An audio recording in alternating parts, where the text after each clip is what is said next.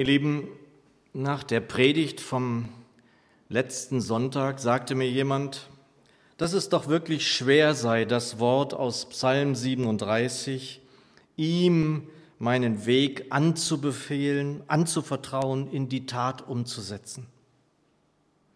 Und im Rahmen der Predigt sprach ich es auch an, dass alle Sorge auf ihn zu werfen vielleicht eine der schwersten Übungen der Nachfolge überhaupt sein mag. Es gibt weitere Übungen in der Nachfolge, Übungen in unserem Leben mit Jesus.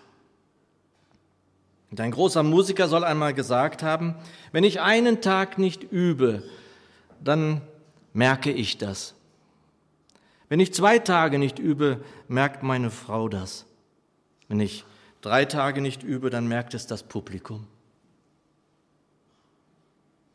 Und wir hörten das, die einen Übersetzer im Psalm 37, Vers 5, von dem Weg, andere von den Wegen sprechen, die wir ihm anbefehlen, auf ihn wälzen sollen. Und es wird ja diesen einen Weg gehen, den gehen wir ja schon, aber gibt es nicht auch einzelne Wege? Und ich mich dann an das Wort der Tür oder des Tores erinnert sah, das wir ja alle kennen. Es war mal Thema einer Evangelisation vor zwei Jahren bei uns. In Johannes 10 heißt es, ich bin die Tür. Wenn jemand durch mich hineingeht, wird er gerettet werden und er wird ein- und ausgehen und Weide finden. Wir gehen ein und aus. Wir gehen immer wieder Wege, die uns auch für kurze Zeit von der Weide hinwegführen. Und ich möchte dieses Bild nun wirklich nicht überstrapazieren, aber doch musste ich darüber nachdenken, insbesondere im Alltag gehen wir einzelne Wege. Wir sind zuweilen weiter entfernt von der Weide und unserem Hirten, zuweilen sind wir auf der Weide und somit ganz in seiner Nähe. Bilder hinken irgendwie immer, das sagte ich schon mal an anderer Stelle, aber die Bilder, die der Herr Jesus braucht, stimmen immer, finde ich. So empfinde ich es auch hier.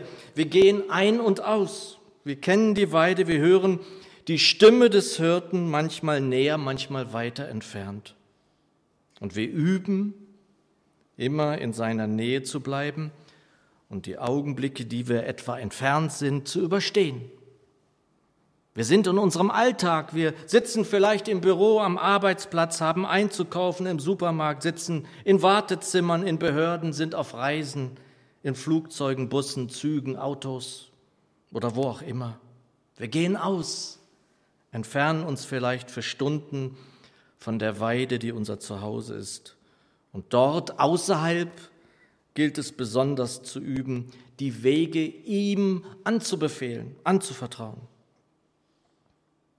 Unser Predigtext, ihr Lieben, ist zu finden in Philippa 1, also zu Beginn des Philippa-Briefes.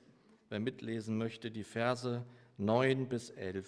Philippa 1, die Verse 9 bis 11. Und dort heißt es, und dahin geht mein Gebet, dass eure Liebe je länger, desto mehr zunehme an Erkenntnis und allem Feingefühl zur Prüfung dessen, was in jedem Fall das Richtige sei, damit ihr auf den Tag Christi lauter und ohne Tadel dasteht, voll ausgestattet mit der Frucht der Gerechtigkeit, die durch Jesus Christus erwächst, zur Ehre und zum Lobpreis Gottes. Danke, lieber Herr, dass du hier bist, gegenwärtig bist und segnen willst. So segne uns denn jetzt dein Wort. Amen.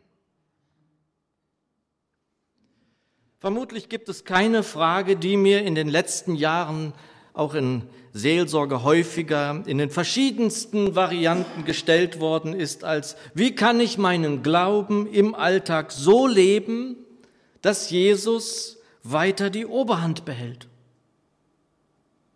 Und für mich war das schon nach meiner Bekehrung als 15-jähriger junger Kerl das Schwerste.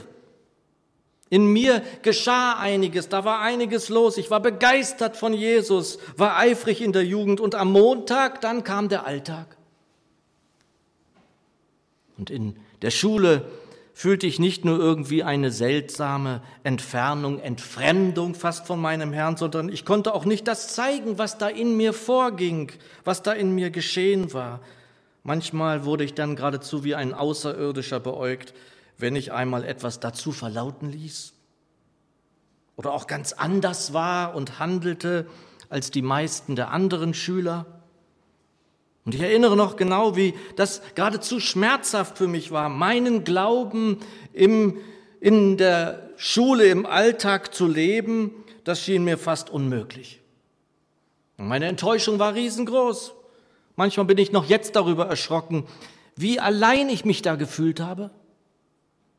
Und gerne wäre ich eben einfach ganz anders gewesen, so wie Jesus der ganz andere für mich war und noch immer ist. Es schien mir nicht lebbar, irgendwie, irgendwann gar illusorisch. Ob das letztlich mit ein Grund dafür wurde, dass ich mich damals entfernte, 30 Jahre, ich wage es nicht mit Sicherheit zu benennen, vorstellbar jedenfalls ist es für mich. Und auch wenn ich noch immer erlebe, dass ich im Straßenverkehr beispielsweise nur wenig dazugelernt habe, etwas von der Art Jesu an den Tag zu legen, so weiß ich dennoch, dass es möglich und vor allem von unserem Herrn mehr als nur wünschenswert ist. Denn wie sollten wir Licht und Salz sein können, wenn wir uns nicht unterscheiden? Sollten ja müssten, müssen wir uns nicht gar unterscheiden? Sollten wir mit allen Löwen dieser Welt mitbrüllen? Oder sollte es nicht, wenn überhaupt, nur bei dem Löwen von Juda so sein? Und wir können wie am vergangenen Sonntag uns es anhören, dass wir die ganze Sorgenlast des Lebensweges auf ihn wälzen sollten. Und dann ist es gesagt, aber wie sieht es denn mit der Anwendung aus? Alle Theorie ist ja ganz nett, aber wenn sie nicht gelebt werden kann, dann bleibt es eben Theorie. Das ist schön, das von hier vorne zu sagen, aber dann eine Woche zu haben, wo Chaos und Durcheinander ist. Und mache ich das dann? Und sicher glaube ich fest daran, dass wir das nicht nur theoretisch, sondern praktisch tun können. Ja, es sollten. Und ich manchmal dann so denke in Gesprächen, die ich führe, okay, man glaubt mir das, dass es so sein könnte aber hat doch erhebliche Zweifel daran, dass es wirklich möglich ist. Oder man glaubt es mir, dass es geht, also hält es für mich, also den Gemeindereferenten, den Pastoren oder wie immer man mich nennen mag, durchaus für möglich, aber doch nicht für sich selbst. Und manchmal, ihr Lieben, ist es eben auch eine Last, das zu sein, zum Beispiel in solchen Momenten, in denen ich dann denke, ja, das ist jetzt mein Beruf, weil es eben meine Berufung ist. Aber wie war es denn, als ich das noch nicht tat, was ich jetzt tun darf? Oder um von mir wegzukommen, mir wird gesagt, ja, so ein Bonhoeffer, das ist doch klar, Bonhoeffer. Oder nehmen wir einmal Georg Müller, später haben sie ihn George Müller genannt, der Vater der Waisenhäuser in Großbritannien. Ist er wirklich so eine Ausnahme, dass er mit seinen späterhin fünf Waisenhäusern nie jemals jemanden um eine Spende gebeten hatte? Das hat er nie gemacht, kein einziges Mal. Und dennoch an die 16.000 Waisenkinder über Jahrzehnte hinweg versorgen konnte? Sicher ist das eine Ausnahmeerscheinung. Dieser Mann ist eine Ausnahmeerscheinung, auch wenn er das selbst nie gelten ließ.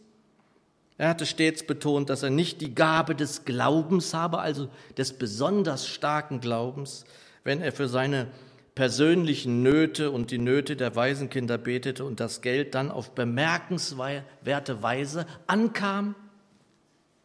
Und Georg Müller sagte immer, dass er Gott nur beim Wort nehmen würde. Und er sei nicht ein einziges Mal enttäuscht worden. Dieses Buch, was ich immer wieder mal gelesen habe, jetzt vor kurzem wieder, trägt den Titel Niemals enttäuscht. Und in seinen Tagebüchern kann man das auch immer wieder lesen. Ganz zu Anfang, als es noch ein Waisenhaus war, das Waisenhaus, schreibt er dann, existiert, um zu zeigen, dass man Gott vertrauen kann und um die Gläubigen zu ermutigen, ihn bei seinem Wort zu nehmen. Und damit wurde dieser Mann weltbekannt. Den kannte jeder auf der Welt damals zu seiner Zeit. wenngleich er in allen Dingen immer von sich weggewiesen hat. Er war es doch nicht, nicht, der das möglich machte, dass so vielen Kindern ein Zuhause geschenkt worden war. Und ich finde es immer schade, wenn wir diese Schilderung damit abtun, dass dies eine Ausnahme war. Vielleicht wäre es besser, wenn wir sagen würden, da glaubte jemand so, wie der Herr sich von uns allen wünschen würde. Und das liegt ja nun wirklich an uns. Und ich möchte mit dieser Predigt ja nun wahrlich niemanden entmutigen, sondern genau das Gegenteil. Wir haben allen Grund daran zu glauben, dass wir Licht und Salz sind in dieser Welt. Wir leuchten bereits, wir Christen, und wir würzen diese Welt auch mit dem Salz, das sie so dringend braucht. Wir wollen nicht nur im Alltag mit Jesus leben, sondern wir können und sollten es eben tagtäglich. Gerade dann, wenn wir die Weide für Stunden verlassen müssen, ist es wichtig, dass wir Licht sind und Salz. Wir erleben zig Momente des Alltags, in denen wir Entscheidungen zu treffen haben, kleine, scheinbar unwesentliche und große, zuweilen wesentliche Entscheidungen. In allen Dingen, in all diesen Augenblicken will der Herr uns nicht nur irgendwie beistehen oder Hilfe sein, sondern er will uns führen, er will uns leiten, er will Herr sein, sodass wir das Gute und Richtige vollbringen können. Und ihr Lieben, alles, immer bei ihm beginnt mit der Liebe.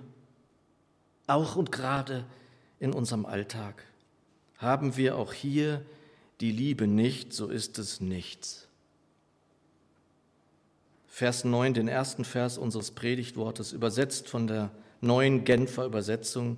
Und das ist meine Bitte an Gott, schreibt der Apostel Paulus an seine geliebte Gemeinde in Philippi, dass er eure Liebe verbunden mit der rechten Erkenntnis und dem nötigen Einfühlungsvermögen immer größer werden lässt. Habe ich also keine Liebe für die Menschen, besonders doch für die Menschen meines Alltages, dann wird's schwer.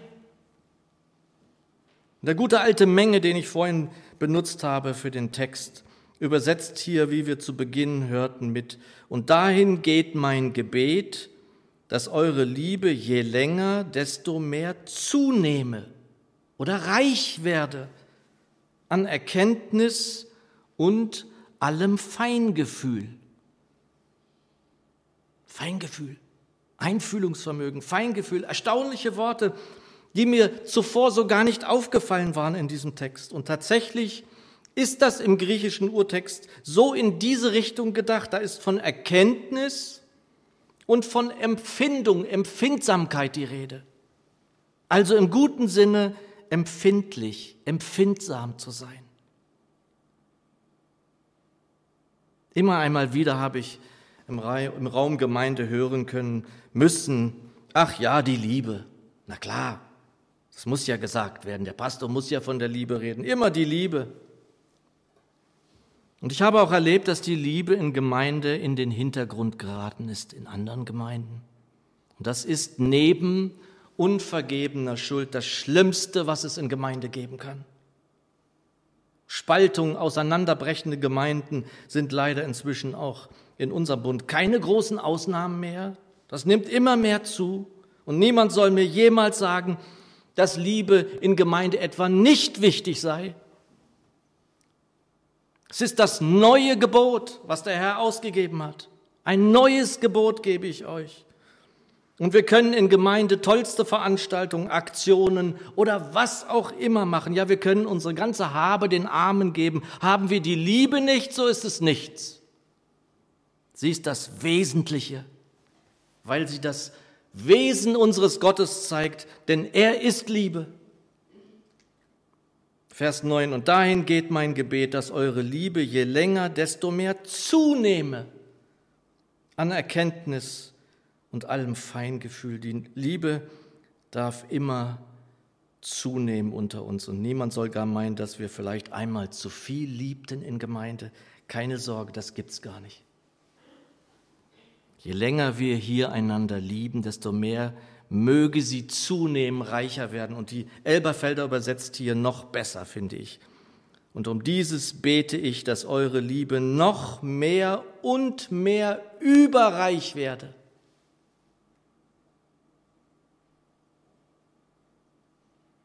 Aber wir haben es hier auch mit einem ganz typischen, wie ich mal es nennen möchte, Paulus-Satzgefüge zu tun, dass man sich erst erschließen muss. Ich möchte dieses wunderbare Wort einmal fast komplett nochmal vortragen, fast bis zum Ende. Und dahin geht mein Gebet, dass eure Liebe je länger, desto mehr zunehme, reich werde an Erkenntnis und allem Feingefühl zur Prüfung dessen, was in jedem Fall das Richtige sei. Also unsere Liebe darf immer mehr zunehmen. Sie darf dem Herrn gegenüber zunehmen. Sie darf zunehmen der Gemeinde, seinem Leib gegenüber. Wir sind an seinem Leib hier in der Dilsheimer Straße 8. Und sie darf zunehmen den Menschen gegenüber, die uns begegnen. Sie darf aber auch zunehmen an Erkenntnis und allem Feingefühl aller guten Empfindsamkeit zur Prüfung dessen, was in jedem Fall das Richtige ist. Haben wir wirkliche Erkenntnis, die Wahrheit betreffend, also Christus kennend, verinnerlichend, ihm nahe seiend? Haben wir Schrifterkenntnis, ohne die wir nicht leben? Nicht den Alltag bestehen können. Denn der Mensch lebt eben nicht vom Brot allein, sondern von jedem Wort, das aus dem Mund Gottes hervorgeht. Haben wir den Geist lebendig in uns, sodass wir prüfen können mit seiner Hilfe, dann werden wir in allen Lagen unseres Lebens dahin kommen dürfen zu wissen, was gut und richtig ist. Der gute alte Spurgeon warnte einmal seine Schüler, davor, auf die Weisungen des Geistes auch im Alltag wie Maulesel zu reagieren, nämlich gar nicht. Sie gar nicht erst wahrzunehmen, sich zu fragen, warum spricht Gott eigentlich nicht mit mir? Dabei erwartet er von uns eben dieses liebevolle Feingefühl der Erkenntnis zur Prüfung dessen, was in jedem Fall das Richtige ist. Noch einmal unser Text bis zu dieser Stelle nach Hermann Menge. Und dahin geht mein Gebet, dass eure Liebe je länger, desto mehr zunehme, reich werde an Erkenntnis und allem Feingefühl zur Prüfung dessen, was in jedem Fall das Richtige sei.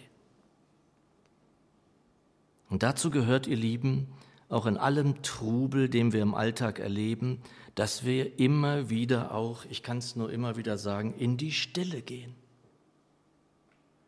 Und wir wissen, dass der Herr Jesus rund um die Uhr bedrängt worden ist von Menschen, aber die Zeit zur Stille und was ja eben auch immer heißt, zur Nähe zum Vater, die nahm er sich immer.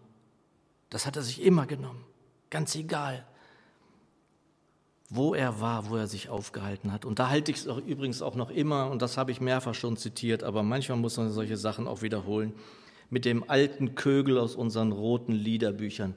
In einem seiner Lieder sagt er, nur an einer stillen Stelle legt Gott seinen Anker an. Das ist wahr, glaube ich.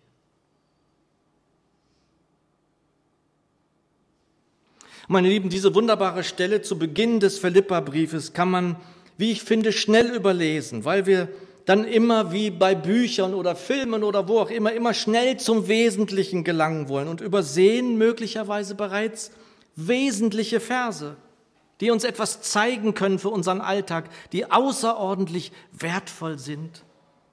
Denn es geht auch nicht nur um ein Bestehen im Alltag, sondern um ein Bestehen auch dann, wenn der Herr wiederkommt. Wenn wir mit Feingefühl, mit geschärften Sinnen die liebevoll erkennen möchten, was der Herr für gut und richtig erachtet, in allen Dingen prüfen wollen, dann brauchen wir genau diese Sicht auf die Dinge, auch unseres Alltags. Tun wir unsere Arbeit im Alltag und tun sie gut, sehr gut, dann geben wir ihm schon die Ehre. In Kolosser 3, Vers 17 heißt es, und alles, was ihr tut mit Worten und mit Werk, das tut alle im Namen des Herrn Jesus, indem ihr Gott, den Vater, durch ihn dankt. Und es gibt wirklich genug Menschen, die ihre Arbeit hassen. Wie viele Menschen begegnen uns in der Arbeitswelt, auch die, die ihr jetzt nicht mehr arbeiten müsst in eurem Beruf. Ihr kennt das sicherlich, die ihre Arbeit, ihre Chefs, ihre Vorgesetzten, ihre Mitarbeiter, ihre Kollegen geradezu hassen. Kennt ihr das noch? Und dazu dürfen wir in keinem Falle gehören. Sicher gibt es Arbeiten, die nicht schön, die schwer, die schwierig, vordergründig wenig Freude geben können. Doch besonders hierin dürfen wir uns doch unterscheiden, dürfen wir Licht sein, indem wir eben nicht hassen im Alltag, sondern lieben. Dieses Wort aus Kolosser 3, das ich gerade gelesen habe, war übrigens den Sklaven gewidmet. Wir sollten versuchen, möglichst immer in einer Art Verbindung, Standleitung, habe ich es mal genannt, zum Herrn zu sein, egal wo wir sind, wo wir uns aufhalten, was wir gerade tun. Und wir sollten dabei die leisesten Regungen des Geistes in uns auch oder vielleicht gar besonders im Alltag wahrnehmen, sie prüfen, sie mit unserem Herrn abgleichen und dann handeln.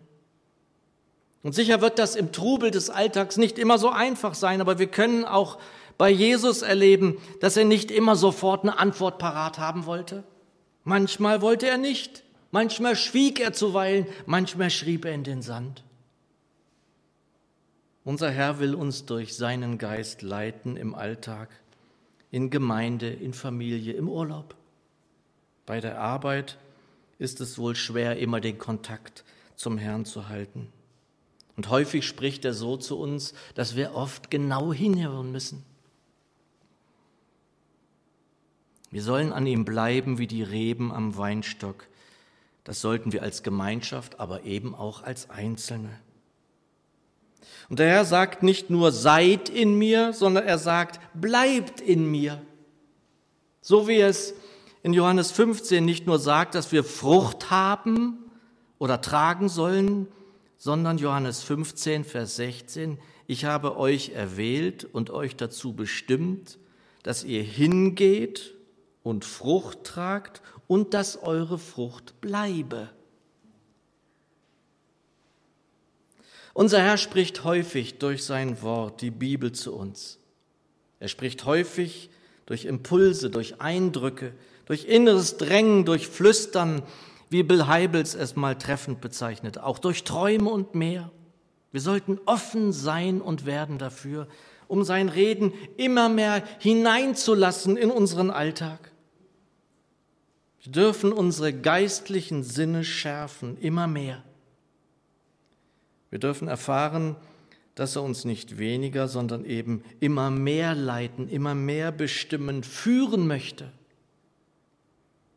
Je mehr wir von seinem Geist geleitet werden, desto mehr dürfen wir Licht und Salz sein in dieser Welt.